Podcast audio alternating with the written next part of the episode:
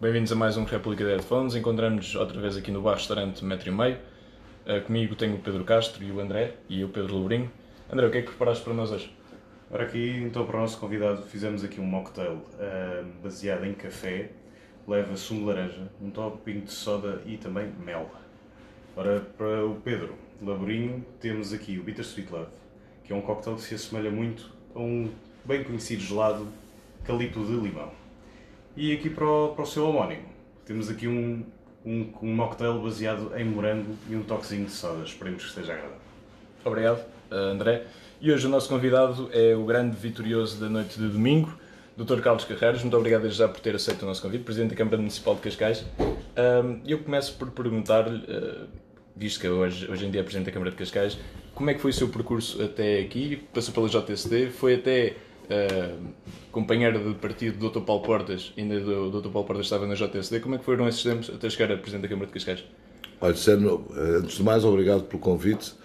Uh, e, e, já que é recordar, aqui também a oportunidade de recordar há 30 anos atrás, porque já frequentava aqui o um metro e meio uh, e agora foi uma oportunidade de facto de voltar aqui a um local uh, que, já não, já, que já não frequentava há muitos anos.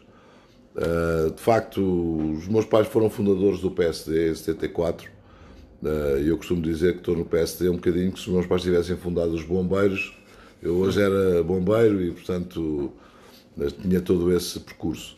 Mas a, a sede do PSD, ainda para mais no verão de 75, um, no verão quente, foi, era na, na, minha garagem, portanto, era em minha casa, uh, num, numa freguesia na altura no Conselho de Cascais, eh, que era comunista, depois até ao passado domingo eh, foi comunista e socialista, e agora finalmente nós conseguimos ganhar a freguesia, mas, eh, mas foi esse percurso todo que, hum, que fui tendo, mas sempre assumindo a política, como aliás o meu pai, que tem uma grande influência em tudo isto, também a assumiu como um ato de cidadania, um ato cívico, neste caso através de partidos, não tem que ser necessariamente através de partidos, mas através de partidos em relação ao que relata. De facto, eh, não sei se fui eu que acompanhei Paulo Portas na JSD ou se foi o Paulo Portas que me acompanhou a mim na JSD, mas o, o, o Paulo foi, foi de facto militante da JSD.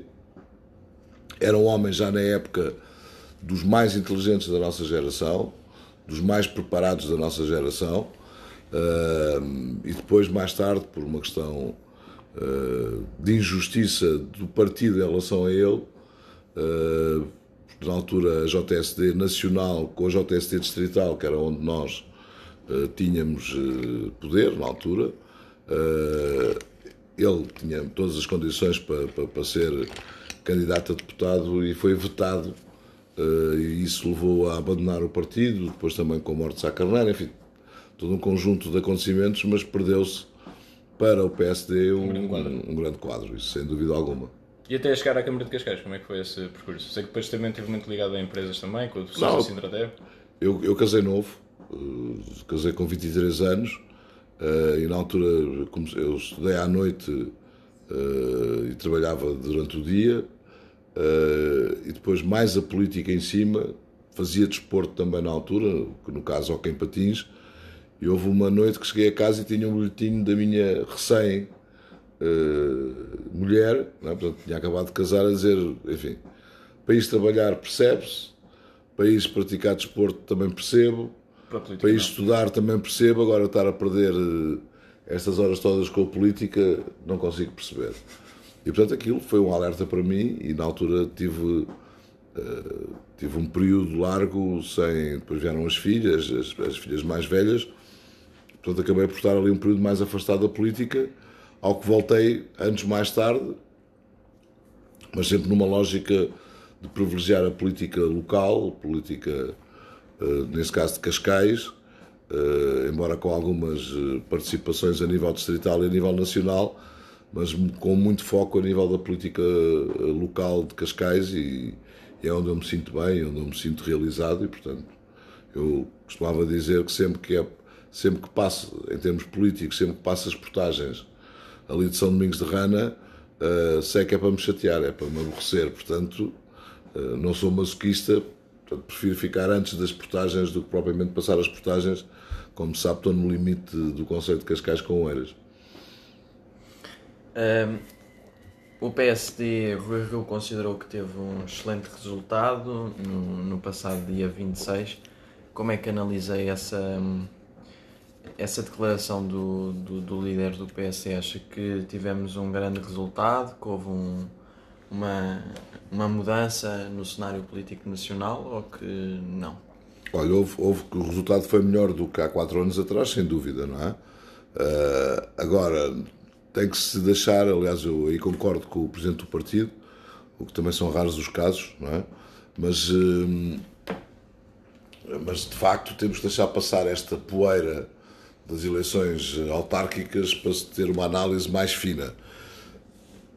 E na verdade os resultados, sendo positivos, porque se inverteu uh, a curva de descida que já vinha de, de há oito anos atrás, portanto, ou seja, não foi uma coisa que começou a acontecer há quatro, uh, mas não foram assim um, um resultado tão expressivo quanto, e naturalmente faz parte da, da vida política, se tenta os vencedores eh, fazerem valer, porque de facto o PSD não cresceu assim tanto quanto, quanto se quer fazer crer, ganhou de facto algumas, algumas capitais de distrito, eh, não ganhou muito mais câmaras. Eh, no saldo, se não estou em erro, foram mais 10 câmaras entre as que ganhou e as que perdeu. Eh, continuo a dizer o mesmo. O resultado depende muito pouco do nível nacional, nesse caso dos dirigentes nacionais, porque se querem respeitar os estatutos do partido, é são as comissões políticas uh, conselhias que escolhem o candidato, propõem à, às comissões políticas distritais que o validam, que o votam e depois propõem à nacional que apenas pode homologar ou não homologar. Uh, e portanto aqui a responsabilidade é claramente das estruturas intermédias que são chamadas a decidir e são dos próprios candidatos. No caso concreto, uh, claro que a leitura se faz com a extraordinária vitória do Carlos Moedas em Lisboa. Um, e agora aqui nesta questão é, e se o Carlos Moedas não tivesse ganho em Lisboa, a percepção que se tinha criado tinha sido igual àquela que se tenta uh, construir? Mas Certamente que não. Mas considera uma extraordinária vitória de Carlos Moedas sobre Lisboa? Foi. Eu acho que agora não, é, não, não tenho nenhum gozo em ser polémico, mas acho que ganhou em Lisboa uh, quer Carlos Moedas, quer António Costa. Não é? Eh, porque o António Costa, não ficando satisfeito com perder a capital do país e perder o seu, um dos seus delfins, eh, acaba por eh, ganhar anticorpos em relação a futuras eleições.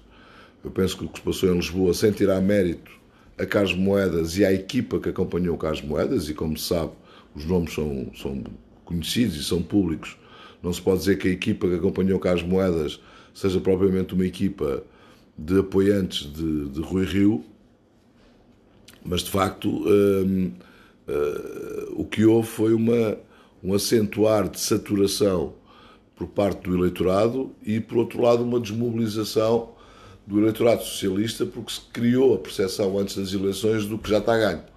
E, portanto, o já está ganho desmobilizou, não havendo uma, uma relação afetiva com o próprio Fernando Medina, Uh, houve muitos socialistas que não foram votar, muitos simpatizantes socialistas que não foram votar. Já tinham dado como adquirido? A coisa estava adquirida, já haveria ali alguma situação ou outra natural de quem já governava há algum tempo em Lisboa de alguma saturação e, portanto, esse foi o resultado que acabou por, então, por surgir. Diz-me que as sondagens acabaram por fazer ganhar Carlos Moedas tiveram um grande contributo, sem dúvida alguma. Depois não quero retirar com isso o mérito do próprio Carlos Moedas, porque essas coisas têm que ser resiliente, têm que ser uh, lutador, tem que, tem que haver uma afirmação do próprio. Isso ele tem todas as qualidades para, e, que, e que as demonstrou. Mas o efeito mais impressivo, é, penso que veio desta questão das sondagens uh, também que a comunicação social foi produzindo uh, e que dava uma vitória folgada. Eu lembro-me de, no princípio da campanha, uh, no princípio da pré-campanha, ter almoçado com o Carlos Moedas. Ele estava muito incomodado, porque tinha havido um, um semanário que lhe tinha dado, salvo erro, quase 20, 20 pontos de diferença, sim, não, mas de diferença sim, quase 20 pontos de, em relação ao Fernando Medina. Eu, por sinal, conheço as pessoas desse semanário e até à frente do Carlos Moedas telefonei para o semanário, mas que raio de sondagem é esta? Que isto uh, é uma maldade que estão a fazer, mas na verdade, mal eu sabia que aquilo não era uma maldade, era uma bondade que estavam a fazer a Carlos Moedas, porque uh, as sondagens, mesmo próximo das eleições, não havia nenhuma que não lhe desse menos de 7% de diferença. Portanto, eu isso acho que desmobilizou muito o eleitorado socialista Uh, e acabou por ser favorável a, a Carlos Moedas. Mas no, o Dr. Carlos Carreiras é um passista, confesso, e assumido, a primeira linha. Ista, só fui, uma, só fui uma vez ista na vida e só serei ista na vida uh, em relação a Sá Carneirista. Okay. Pronto, agora tenho, tenho, um grande respeito e uma grande admiração pelo, pelo Pedro Passos Coelho e, e por aquilo que ele representou num momento tão difícil para Portugal e foi, de facto, não era fácil uh, encontrar um líder político uh, com as características de Pedro Passos Coelho, porque passou-se por situações muito, muito duras e, e foi bom ter um homem vertical uh, como, como Pedro Passos Coelho. Mas ia dizer que inicialmente a campanha de Carlos Moedas começa também com muita crítica da parte da oposição a dizer isto é uma figura do regime do Passos. Um, hoje Carlos Moedas apresenta a Câmara Municipal de Lisboa Há pouco disse que a equipa que acompanhava Carlos Moedas também era muito ligada também a Pedro Passos Coelho. Acho que a vitória de Carlos Moedas, em certo modo, também é uma vitória dos passistas? Não, acho que não. Uh, acho que essas coisas é, é muito. Deve-se ter algum cuidado em, em, fazer interpretações de base local para uma base, para, para, uma lógica nacional. Neste caso em concreto, então, em termos de, de, de, das próprias lideranças, acho que é tão errado considerar que a vitória de Carlos Moedas em Lisboa é uma vitória de, de Rui Rio, como é errado dizer que a vitória de Carlos Moedas em Lisboa se deve também a uma afirmação uh, de Pedro Passos Coelho ou de quem está próximo de Pedro Passos Coelho. Acho que é, é de Carlos Moedas, é do grupo que acompanhou o Carlos Moedas, mas acima de tudo do clima que foi criado à volta da candidatura uh, em Lisboa, que era uma candidatura completamente perdedora, tal como há pouco expliquei, e portanto aí não, não, não faço essa relação direta para, para, para Pedro Passos Coelho. Agora vai-se falar muito na sucessão do próximo Presidente por causa de eleições em janeiro. Acha que Pedro Passos Coelho pode voltar à política num futuro próximo? Se pode voltar à política uh, num futuro, uh, penso que sim. Pode.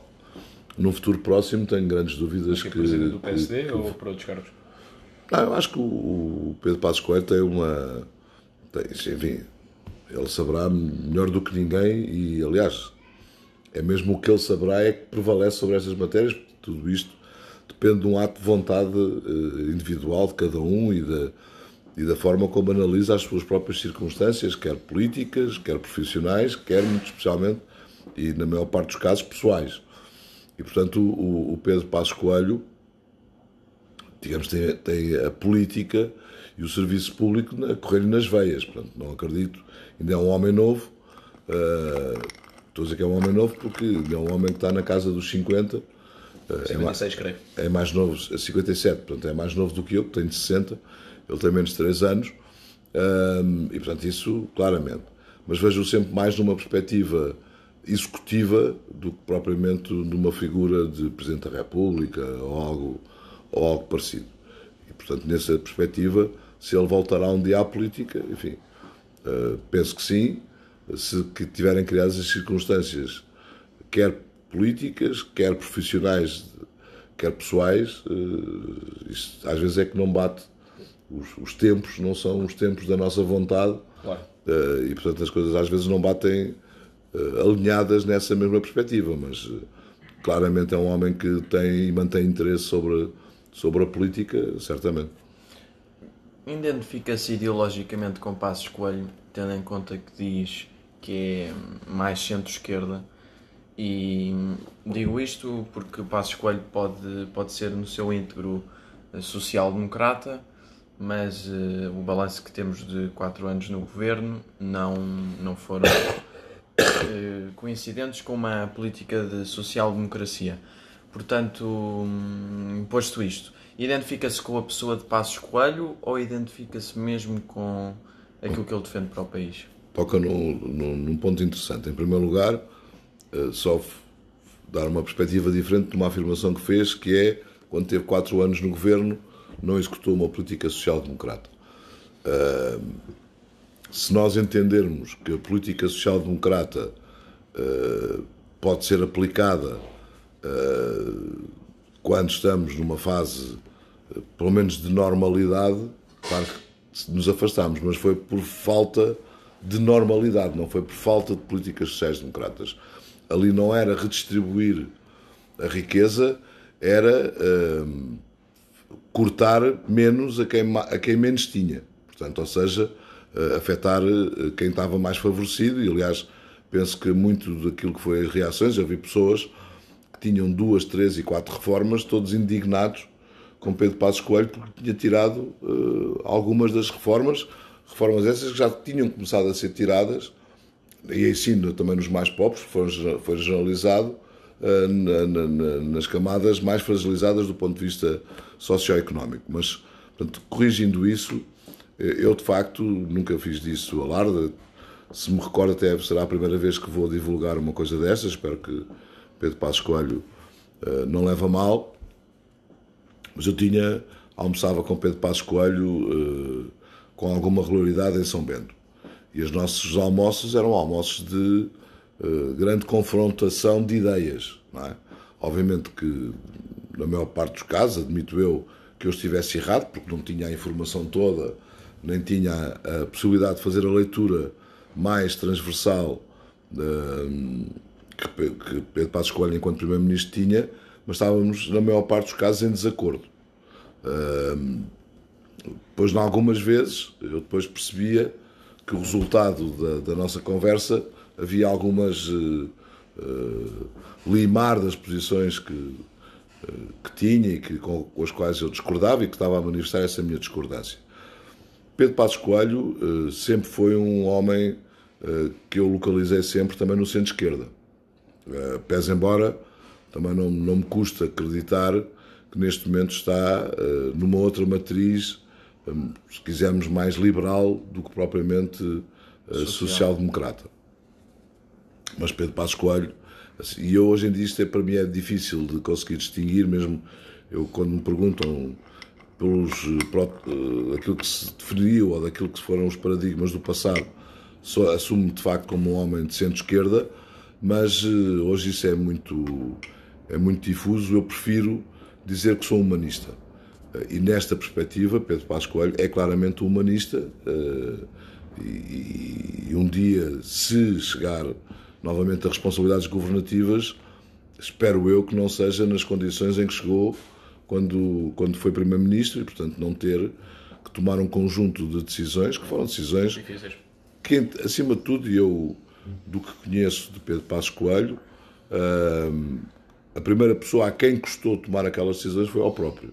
Eh, e, portanto, espero que tenha outras condições eh, em Portugal, embora não esteja a prever que num curto espaço de tempo ou no médio prazo haja condições favoráveis a, ao país e por, novamente por irresponsabilidade do próprio Partido Socialista. Vem, vem eleições em janeiro. Um, que nomes é que aposta para a corrida eleitoral interna do PSD? Não aposto. Uh, ou seja, não, não, não me irei envolver nestas, nestas eleições.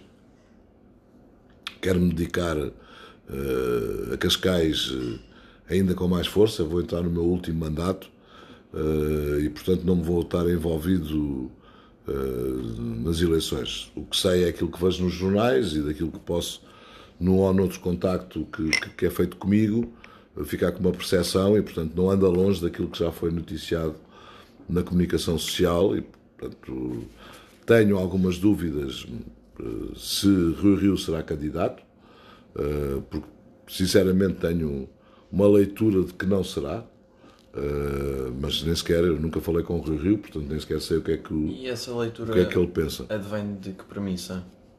Não, porque eu acho que, por um lado, o Rui Rio não gosta do trabalho que é exigido a um líder. Eh, ele é um chefe eh, é, e é um chefe de tribo e não provavelmente um líder de um partido, e especialmente do PSD, que é um grande partido nacional. E, portanto, tudo o que seja deslocar-se da sua zona de residência ou da sua zona de, de férias, eh, para ele, eu acho que é, é uma coisa que, que, Vê-se pelos que o- conselhos nacionais. que o atormenta muito, não é? Pronto. E, por outro lado, acho que ele está cansado do partido. Penso que, que está, está cansado do partido eh, porque não reconhece no partido, na- nas suas bases, nas suas estruturas intermédias, a qualidade que ele entende que ele próprio tem.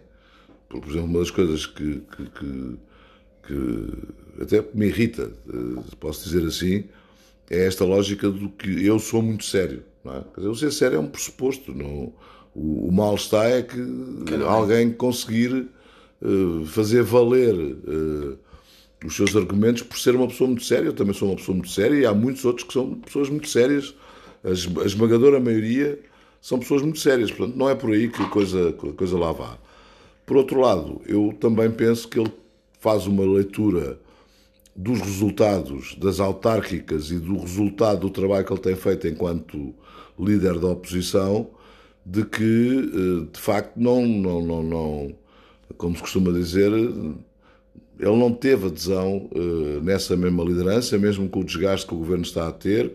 eh, ele não, não, não se conseguiu afirmar e, portanto, já isso é claramente, isso todos, enfim, acho que isso, quinzenais, entre outros exemplos. eu acho que isso não é uma, é uma não é uma opinião, é uma constatação, não é? Mas, mas de facto, acho que ele não, não feita esta leitura toda, e agora há dias um próprio vice-presidente do partido, eh, Moraes Sarmento, o referiu, que também não dava como garantido que Rui Rio fosse candidato eh, à liderança do partido novamente. Portanto, eu acho que nestes próximos eh, meses eh, Acha que o Rio é o coveiro do PPD-PSD? ah, também não, tô, não sou assim, não, as coisas não são assim tão dramáticas quanto isso. Eh, e por isso foi importante este resultado, que não sendo um grande resultado, foi um resultado que inverteu a tendência de descida eh, do partido. Mas veja, o PSD teve mais 30 mil votos do que há quatro anos, 6 mil foram acrescentados em Cascais. É? Portanto, ou seja, eh, não é algo que, que- que possibilite ter uma, uma expectativa que se ganhou aqui uma dinâmica de vitória. Mas eh, também houve maior abstenção. Ainda acentua mais o que eu estou a dizer, ou seja, com maior abstenção, se ele só consegue acrescentar 30 mil, e aí pode ser por via da abstenção, mas esses 30 mil, no caso concreto, foi eh, de Cascais que vieram 6 mil, não é? Portanto, eh, quer dizer que ele não só não conseguiu ir buscar os, os eleitores que não votaram socialista, que foram, perdeu cerca de 130 mil votos, como eh, teve ainda, eh, não teve a capacidade de ir buscar os abstencionistas que não viram eh, nas candidaturas do PSD eh, justificação para poderem, eh, de facto, levá-los às urnas. Não? é? Uh, Dr. Carlos Carreiros várias vezes diz que o seu partido é Cascais. Nunca teve uma ambição nacional para, ser, para presidir o partido. Não, não, que isso, longe de mim, até porque, sinceramente, acho que não tenho as qualidades que são necessárias e que são exigidas. discordar, digo-lhe já. Sim, mas que não, mas eh, sinceramente acho que não tenho essas qualidades. Cada um de nós deve fazer. Eu sou nesse, nessa matéria sou muito eh, já por, por, por formação muito autocrítica. Acho que nós devemos eh, fazer isso connosco próprios. Não quer dizer com isto que eu não sinta que tenha qualidades. Tenho, terei algumas, eh, mas não as suficientes para liderar eh, o próprio partido. E lá está também depende das circunstâncias da, da análise de cada um. E eu próprio não tenho essa disponibilidade e daí poder compreender um pouco aquilo que eu entendo que o próprio Rui Rio está a passar, que é de não ter já paciência para fazer este trabalho, que é um trabalho absolutamente esgotante, de não ter fins, enquanto que em Presidente de Câmara eu também não tenho fins de semana, mas não tenho fins de semana, mas são coisas perto de casa e portanto a pessoa A prova disso é esta entrevista hoje. Pronto, mas. eh, E amanhã também já tenho. Já, e acabei de ganhar umas eleições, por dizer, bem, agora não, não me interessa. Mas são coisas sempre perto. Quer dizer, ou seja, como eu costumo dizer, eu eh, durante muitos anos trabalhei com, com áreas do globo eh, que não o continente europeu e, portanto, passava longos períodos fora de casa. A grande vantagem é que eh, eu agora vou todas as noites dormir a casa, não é? Um, e como Presidente de Câmara também vou todas as noites dormir a casa, porque as coisas são perto. Agora, enquanto Presidente do Partido, a pessoa tem que andar de norte a sul do país, uh, passam muitas noites fora, têm, têm um desgaste completamente diferente e, portanto, não, não, nunca tive essa, essa Falamos então de Cascais e da noite de domingo. Uh, como é que foi essa noite? E uh, como é que foi ganhar São Domingos de Rana e todo esse percurso, esta campanha ao longo destes últimos meses? E reforçar a sua vitória também como Presidente da Câmara Municipal de Lisboa, uh, de Cascais, desculpa. Antes de mais foi, foi, uma, foi uma noite muito feliz. E ao mesmo tempo de grande alívio. começando pelo alívio porque uh, passei neste último ano e meio uh, momentos muito desafiantes e, em alguns casos, muito duros, uh, em que a pessoa tem a noção clara de que as suas decisões vão influenciar uma comunidade mais alargada, neste caso, os municípios de Cascais, e em muitas dessas decisões não havia nem experiência nem conhecimento que as pudessem sustentar. Portanto, era muita sensibilidade de cada um. E, portanto, se a minha sensibilidade estivesse errada, eu estava a afetar negativamente muitos cidadãos. E, portanto, houve momentos de grande solidão, uh, porque o poder também exige uh, muitas das vezes essa solidão na decisão, de muita dúvida que confesso que tive, ou seja, se era melhor ir pelo caminho A ou ir pelo caminho B, e, portanto, chegado às, e quanto é que isso iria ter de impacto nas próprias eleições autárquicas. Uh, e, aliás, como tive a oportunidade de ver, era outro mito que se falava antes das eleições autárquicas, de que os presidentes de Câmara que estavam no poder e que iam ser recandidatos iam ser beneficiados pela pandemia.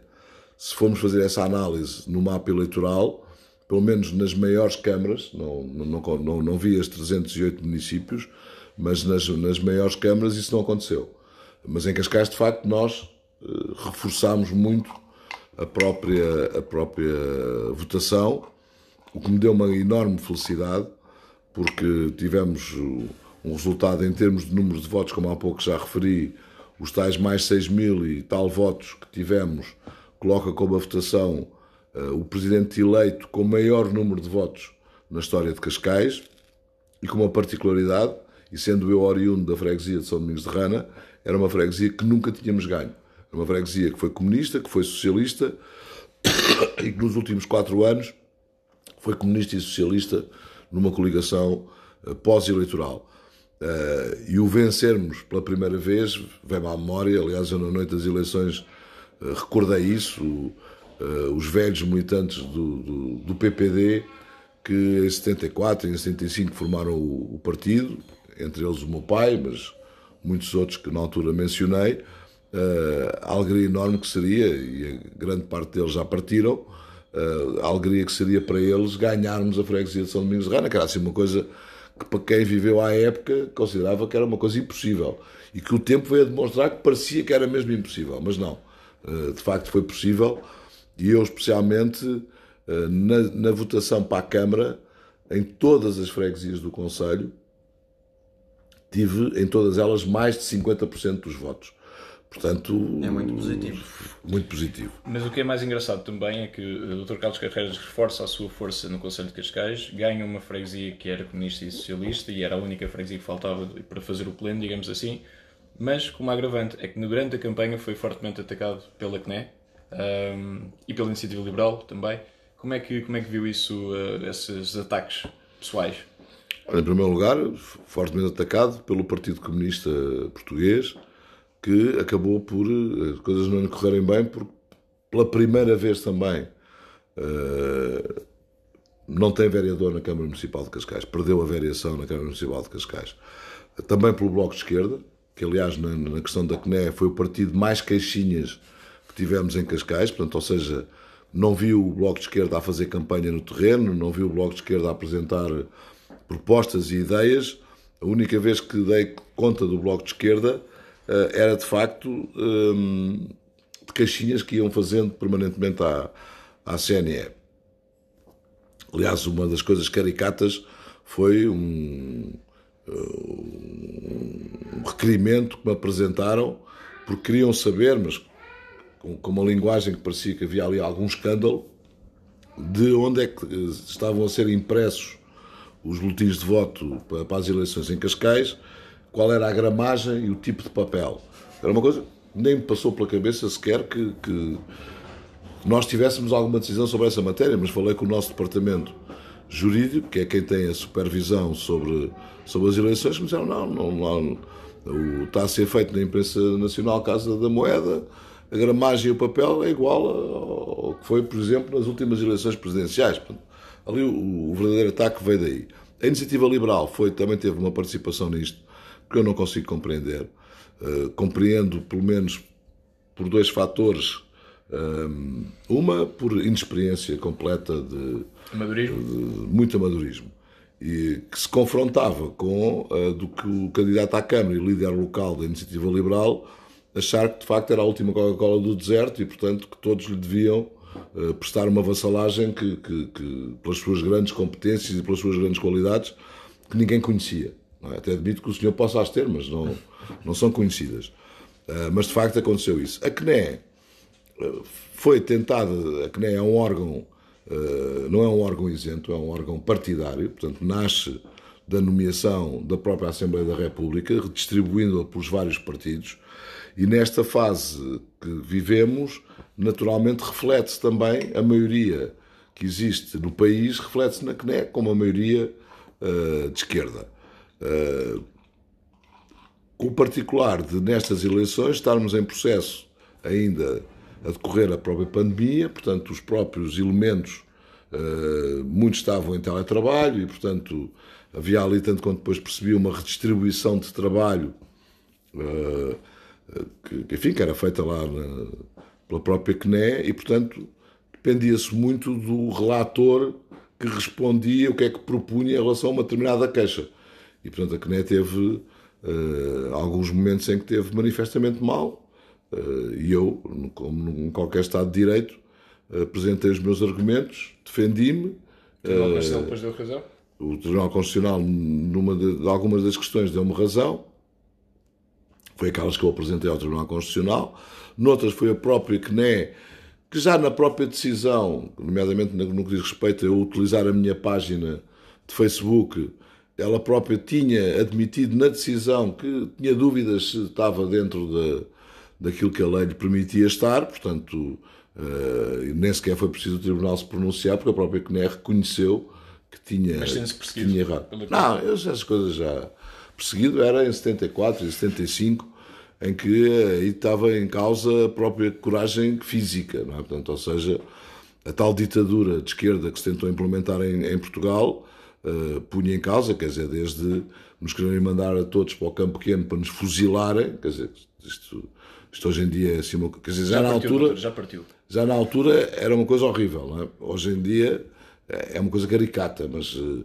mas desde nós eh, sempre que lá passo lembro-me disso, de, depois de vir a um comício do PSD a Lisboa, no regresso a Cascais, passar ali no bairro da Serafina e sermos apedrejados por tudo quanto era sítio e, portanto, desde um outro momento, que foi o segundo, primeiro de maio, por exemplo, no outro dia recordei isso com o Dr. Francisco Pinto Balsemão, que, que me deu uh, a honra de ser pela terceira vez mandatário da, da candidatura, no 1 de maio uh, foi logo a seguir, enfim, ao 25 de abril, portanto, o 1 de maio, em, em já depois do, do, da Revolução, foi um 1 de maio extraordinário, portanto, com uma grande festa, e, e viemos depois para o segundo 1 de maio, no ano a seguir. E vinhamos imbuídos do mesmo espírito que tinha acontecido um ano antes. E lembro perfeitamente de uma situação que se passou com o Dr. Francisco Pinto Balsemão, porque o Dr. Francisco Sá Carneiro estava, salvo erro, no Porto, eh, e o Dr. Francisco Pinto Balsemão, reunimos num coreto por ali e depois descemos eh, à avenida e víamos um grupo ao fundo muito barulhento e muito cheio de palavras de ordem e nós todos contentes a acelerar o passo que era para coincidir a junção com esse grupo para engrossarmos ainda mais as fileiras dos que estávamos a festejar o 1 de Maio. E na verdade esse grupo era um grupo da UDP, eh, o que vinham a gritar era PPD fora da Manif e deram-nos um enxerto de pancada que foi uma coisa uh, por demais. Portanto, isso sim, isso aí nessa altura era coragem. Agora, hoje em dia, oh, e senti perseguição, não é? Portanto, fomos perseguidos. Agora, hoje em dia, não, isso já não se coloca. Como é que vê, ou como é que explica o resultado do Chega em Cascais? Porque ainda foi, creio, a 7%. Ainda Foi, não um chegou, resultado- foram, sim, chegou aos 7%, ultrapassou ligeiramente os 7%. Já ver, depende de, de como é que quisermos eh, interpretar. Foi o nome de Diogo Pacheco da Amorim. Não, eu agora vou ser mauzinho, não é? Eu acho que foi um péssimo resultado, porque para quem colocou em Cascais eh, o candidato à Câmara, o próprio André Ventura, é? porque como sabemos o André Ventura concorreu a todas as câmaras do país, porque em todos os E cartazes... a todas as freguesias, a atenção. todas as freguesias, portanto, ou seja, aparecia sempre a cara dele. Ele perdeu, ou seja, ficou agora com um terço daquilo que tinha tido quando ele concorreu de facto a Presidente da República. E, portanto, nessa, nessa perspectiva foi, foi, foi, foi, foi, um grande, foi uma grande derrota. Não é? Em termos, agora falando mais a sério, de uma forma mais objetiva, o, o, Chega eh, chegou a, a comentar durante a pré-campanha e a própria campanha que o objetivo deles era eh, elegerem dois eh, vereadores em Cascais. E não elegeram. Elegeram um. Ah, Pacheco Elegeram um, mas elegeram um deputado municipal a Parrichita, atenção. eh, pois, essa vai ser. Vai ser ser quatro anos Mas engraçados. lá está, quer dizer, é, é muita falta. Eu já vi umas declarações da, da- da nova deputada municipal que se refere, ehm, que ela dizer que vai assumir o mandato, até porque neste momento não tem trabalho nas televisões, e que vai ter mesmo que assumir o mandato de deputada eh, municipal, porque tem que, vai ficar com o vencimento de deputado municipal. E aqui, quer dizer, se ela nos ouvir, vai ser uma grande desilusão, porque os deputados municipais não têm vencimento. E, portanto, se era essa uma das, eh, uma de- um dos fatores que, que, que levavam a, a, a ir para a Assembleia Municipal, enfim, vai, vai ter aí algumas dificuldades. Mas, de facto, elegeu três eh, deputados municipais, eh, mas, quer dizer, o- a coligação eh, Viva Cascais, eh, neste caso com o PSD, com o CDS e com muitos independentes que se vão juntando a nós ao longo destes anos, ehm, leva que a nossa maioria é mais do que confortável, eh, quer na Assembleia Municipal, quer na própria, na própria Câmara Municipal, e portanto não. e também estou convencido que pior do que o vereador que há pouco referi do Partido Comunista, não virá ninguém tão mais mal educado, nem mais mal formado. Repare que este senhor chegou-me a, desejar publicamente que o Covid me levasse desta para melhor, não é? Portanto, estamos a falar de, de alguém que talvez só no foro psiquiátrico é que já se consiga encontrar alguma, alguma justificação. O próprio Partido Socialista, penso que também aprendeu com tudo isto, porque o Partido Socialista novamente voltou a insistir numa estratégia que, a meu ver, não consigo compreender, mas eh, lá os socialistas saberão explicar, que é de patrocinar, eh, apoiar candidaturas à direita para, eh, com isso, eventualmente nos tirarem, nos tirarem força. O que é certo é que esta vitória é feita numas eleições em que foi a eleição em que mais soluções à direita do PSD e do CDS alguma vez aconteceu, porque tínhamos o Chega, como já falámos, Iniciativa Liberal, mais uma iniciativa eh, de alguém que, que, que, que depois de tentar ser independente eh, e de fazer um conjunto de. e do Tribunal lhe recusar a candidatura por não estar regular, fiquemos só por aqui, pá, também não, não tenho nenhum interesse em, em ser mais eh, incisivo. Depois concorreu nas últimas anteriores pelo JPP, que é um partido da Madeira, e pelo PDR, e desta vez já o JPP e o PDR também não o aceitaram e foi concorrer pelo, salvo erro, pelo PPM e pelo Nós Cidadãos. Portanto, ou seja, agora nas próximas, calhar já o PPM não vai aceitar nem o Nós Cidadão, e portanto vai arranjar mais outros partidos quaisquer, porque não consegue arranjar sequer eh, assinaturas suficientes para poder apresentar candidaturas independentes. Portanto, eh, As relações do, do PSD em Cascais são muito boas com, com o CDS, aliás, a coligação Viva Cascais é prova disso, é um exemplo de sucesso. Preocupa-lhe o estado do CDS atualmente? Eu ia pedir, quer dizer, já tenho preocupações suficientes com o PSD para me estar agora a preocupar com o que é que se passa com outros partidos, mesmo que sejam partidos aliados e que sejam partidos de alguma forma irmãos nesta caminhada que temos feito em Cascais. Eles resolverão lá os seus assuntos, como nós também teremos que resolver os nossos no PSD. Também temos muitos. Também temos muitos e, portanto, vai ser um ciclo uh, que, que, vamos analisar, sendo que também o que eu tenho como perspectiva, e aqui, e, aqui, para dar uma outra, outra coisa, é o ambiente que se vive entre. Na, na, coligação Viva Cascais, que é entre de facto PSD, CDS e independentes, porque são muitos, por exemplo, o nosso candidato número 2 à Assembleia Municipal é o Dr. Paulo Sande, que há uns tempos atrás foi independente Aliança. Pela, pela Aliança. Já esteve precisamente onde está sentado. Então pronto, então não tinha conhecimento disso, mas, mas pronto, ou seja, mas juntaram-se muitos independentes uh, ao longo deste percurso de oito anos à coligação uh, Viva Cascais. O ambiente é muitíssimo bom e eu considero que uh, também os autarcas vão ter que ter um papel e vão ter que ter uma palavra naquilo que venha a ser o futuro, quer do, do, do CDS, quer do próprio PSD. Uh, eh, e até uma forma de ir buscar muitos outros que, nas várias decisõezinhas que o PSD foi tendo, têm que naturalmente voltar ao partido e voltar uh, às fileiras do PSD. António Capucho, que foi o seu antecessor, uh, voltou agora a candidatar-se à Assembleia Municipal de Sintra. Depois de tudo, como António Capucho saiu ou não saiu, como é que vê essa situação? Olha, eh, vejo, enfim, tenho a minha análise clara e mais do que análise, tenho, tenho factos.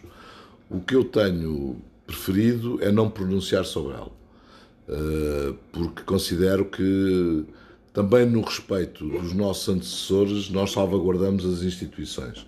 E neste caso em concreto, a análise que faço não, não, António Capucho não fica bem na fotografia. Uh, e, portanto, eu quero preservar quer a instituição, neste caso PSD de Cascais, quer a instituição Câmara Municipal de Cascais, e, portanto, prefiro não, não pronunciar. Ele foi pelo caminho dele, foi para independente, depois. Uh, lembro-me que há quatro anos ou há oito anos. no Congresso do Partido Socialista? Não, não, ainda me lembro de dizer em eleições autárquicas que o que ele mais desejava era que o PSD não ganhasse as eleições em Cascais, em não sei aonde, não sei aonde, não sei aonde. Portanto, ou seja, e apoiou uma data delas enquanto você era coordenador autárquico na altura? E, e, até mesmo enquanto candidato também apoiou outras candidaturas uh, em Cascais. Uh, e até teve na gênese de outras.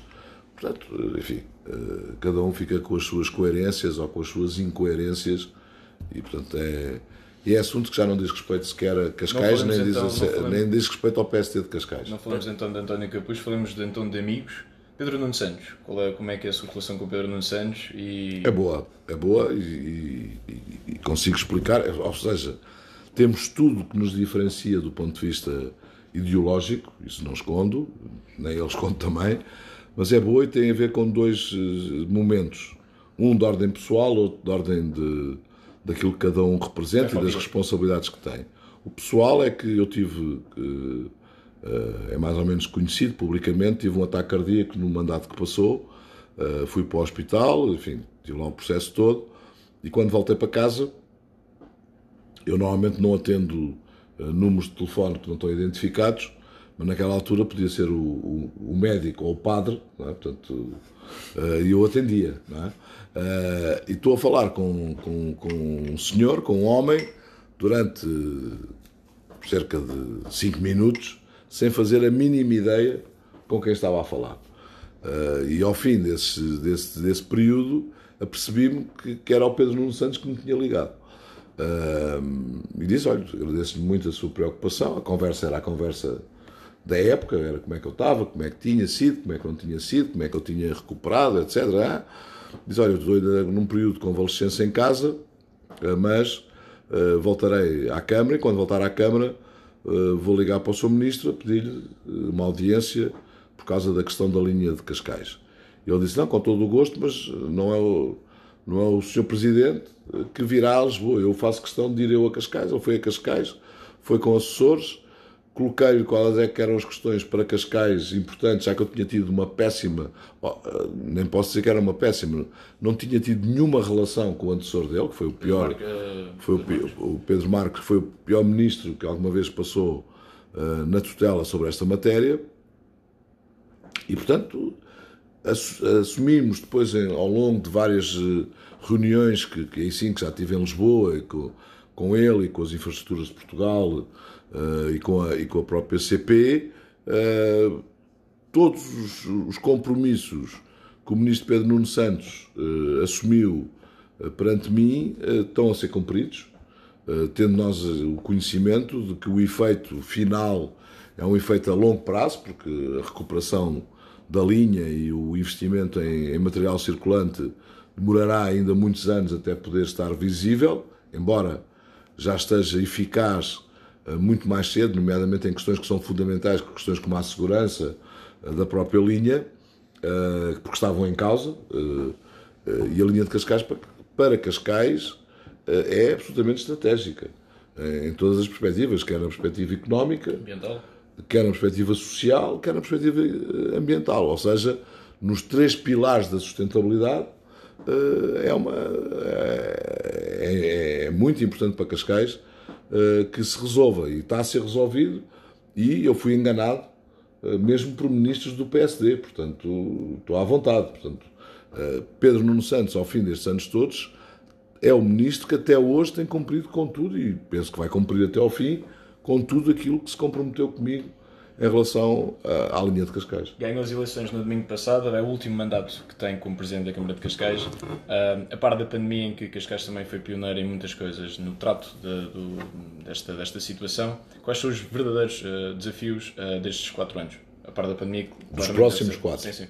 Os próximos quatro, em primeiro lugar, é consolidar. Nós tivemos alguns processos que são muito inovadores, nomeadamente a questão dos transportes públicos rodoviários gratuitos para quem trabalha, para quem estuda e para quem vive eh, no Conselho de Cascais.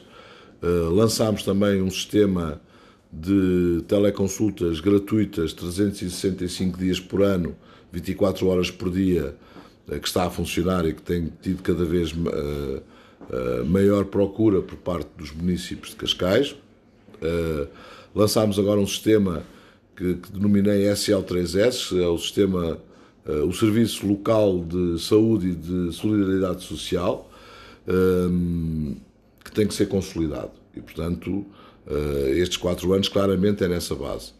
No próximo mandato uh, vai ter a influência do PRR, ehm, e dentro desta influência do PRR, claramente que há um efeito que tem que ser aproveitado e que nós em Cascais já nos estivemos a preparar para aproveitar eh, que tem a ver, por exemplo, com a habitação, em que pretendemos fazer uma alteração do paradigma, não do aproveitar para a habitação social, mas para cumprir a função social da habitação.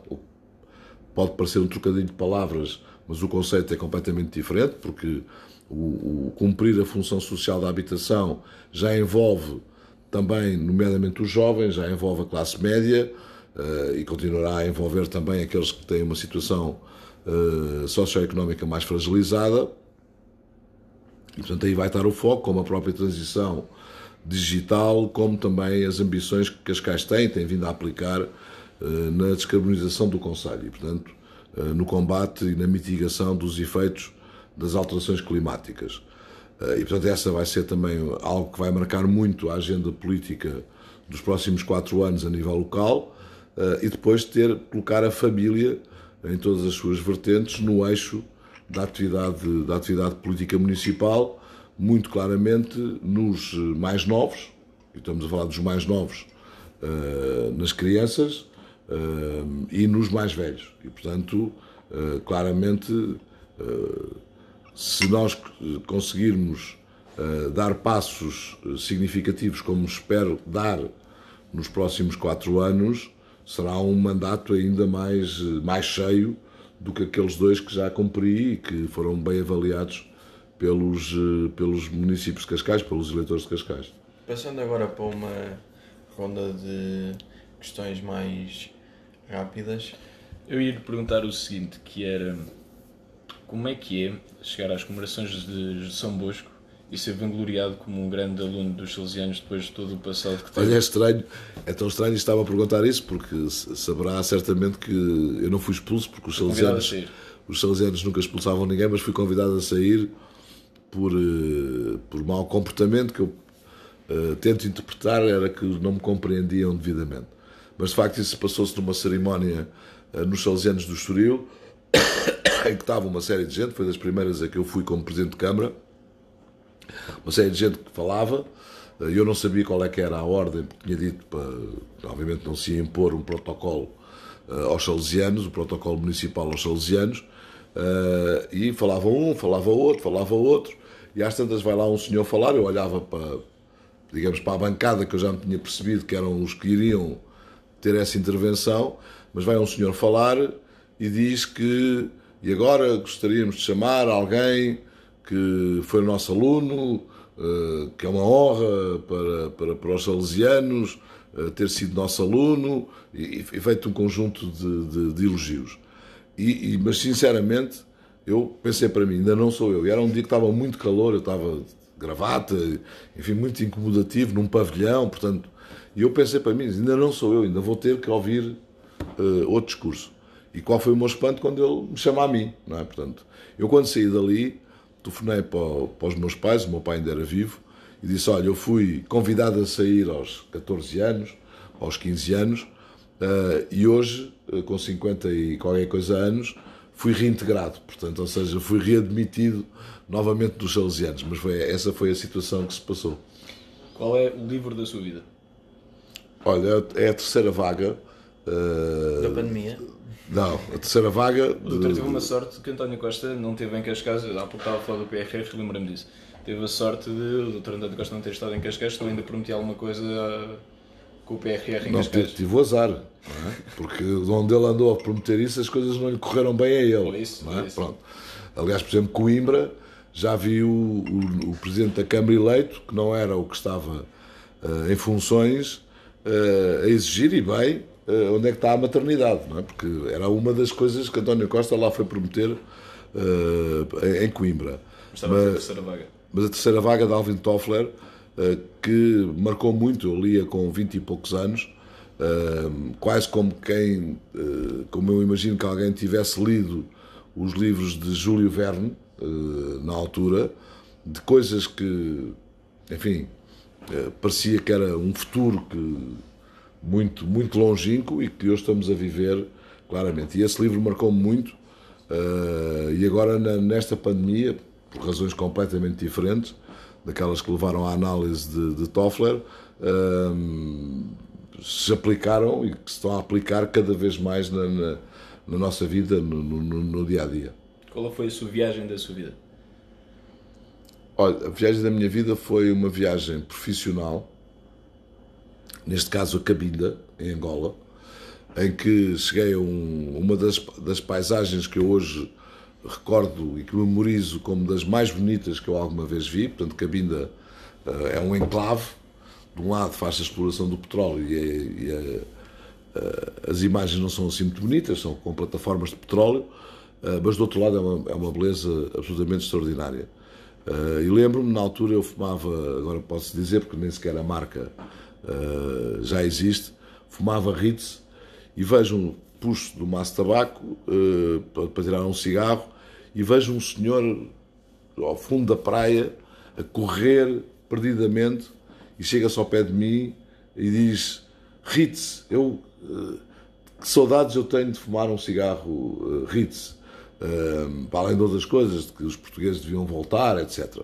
Uh, de tal forma que eu, quando ia nas viagens, levava sempre muitos maços de tabaco, até porque eram mais baratos, comprados no aeroporto, uh, não tinham o imposto que, que, que, que tem se, se comprarmos normalmente uh, sem ser no aeroporto. Uh, e que lhe oferecia os maços de tabaco que levava todos para, para, porque o homem ficou radiante, mas de facto não só por este momento afetivo que esse senhor tinha com o tabaco, mas muito especialmente com os portugueses, mas pela paisagem perfeitamente paradisíaca e no momento de tensão, porque na altura havia as várias flecs, que eram frentes de libertação do enclave de Cabinda, mas havia a FLEC A, B, C, D, E. No momento em que eu lá fui, tinham sido raptados uh, ocidentais e, portanto, íamos numa, numa visita para escolha de um potencial uh, localização de um novo hotel. Eu trabalhava numa empresa de gestão hoteleira. Um, e, portanto, uma tensão enorme, porque nunca sabíamos se naquele sítio, que era um sítio de intervenção de, de, de, algumas das flex, se nos podia acontecer algum contratempo e depois dar com aquela paisagem absolutamente extraordinária foi aquilo que recordo até hoje, e já, já passaram mais de 30 anos. E o filme da sua vida? Olha, tenho, tenho, tenho dois. Um é o Furão Capel Gaivota, que é um filme muito especial, porque não tem uh, atores uh, humanos, sim, sim. É? então é uma gaivota. É? E um outro que eu não me recordo o nome, mas que é da, da, com a Barbara Streisand, que é uma das cantoras que eu mais aprecio, uh, onde ela canta o Memories, que é uma, é uma música que eu, que eu gosto muito. Uh, mas são estes, talvez estes dois filmes. E o concerto da sua vida? Olha, vou-lhe dizer uma coisa que hum, não sei se é o concerto, porque todos os concertos, uns eh, correm-nos melhor, outros correm-nos pior, mas aquele que, que, neste momento, se me perguntar qual foi o que mais o marcou. Uh, As festas do mar. Não, uh, já tive vários nas festas do mar, então teria. Já cantou até? Que já cantei também, já, já, mais do que isso, já dirigi uma orquestra nas festas do mar, a Orquestra Sinfónica Só de Cascais. Lá mas uh, o que mais me marcou foi agora, neste verão, tivemos lá, não tivemos o EDP Cool Jazz, mas depois fez-se um festival de música no parque, só com música nacional. Eu, foram dois fins de semana, no primeiro fim de semana, e aqui tenho sempre que agradecer, neste caso à produtora, que é Carla Campos, de ter compreendido, nós uh, adiámos um ano o, a música no parque e depois 15 dias a 3 semanas antes de, de, de, acontecer, ainda adiámos um mês a música no parque. Uh, foram dois fins de semana. Num dos fins de semana, uh, eu não estava em Cascais, estava, tinha tirado um curto período de férias, estava fora de Cascais e, portanto, só fui no segundo fim de semana. E eram três concertos, um por cada dia, uh, um por cada noite do, do fim de semana. E fui à primeira noite por obrigação, porque considerei que Que, enfim, que era uma obrigação minha uh, ir lá, mas não ia com expectativa nenhuma do concerto. Uh, era uma matéria que até nem me dizia, por desconhecimento meu, mas que não me dizia nada, que era Deixe o Pimba em Paz. Bruno Guerra e Manuel Azevedo. Manuel Azevedo. E foi absolutamente extraordinário. E eu dou comigo, ao fim deste tempo todo, uh, a vê-los e a caírem-me lágrimas dos olhos. De rir ou de... Não, não, não, não. De rir também haveria motivos para isso. Não, de, de emoção, porque uh, talvez, e talvez se percebesse um bocadinho quanto uh, a cultura, de uma forma geral, uh, e nesse caso em particular os próprios concertos, nos fazem falta para, para, a nossa qualidade de vida, para a nossa forma de estar na vida. E eu dei comigo, sem razão nenhuma aparente, objetiva, a caírem lágrimas pelos olhos e o, e o e o concerto é absolutamente extraordinário. Portanto, foi de grande, grande, grande qualidade, obviamente beneficiando da criatividade e do humor do Bruno Nogueira, mas também beneficiando muito da, da Manuela Azevedo e dos, dos músicos que os acompanham, que foram absolutamente extraordinários. E assim terminamos com Deixem um Pimba em Paz uh, esta, esta, entrevista, mas não vamos deixar em paz certamente o Dr. Carlos Carreiras. Muito obrigado por ter aceito o convite. Eu é que agradeço. Viva Muito Cascais. obrigado. E viva, viva Cascais, exatamente.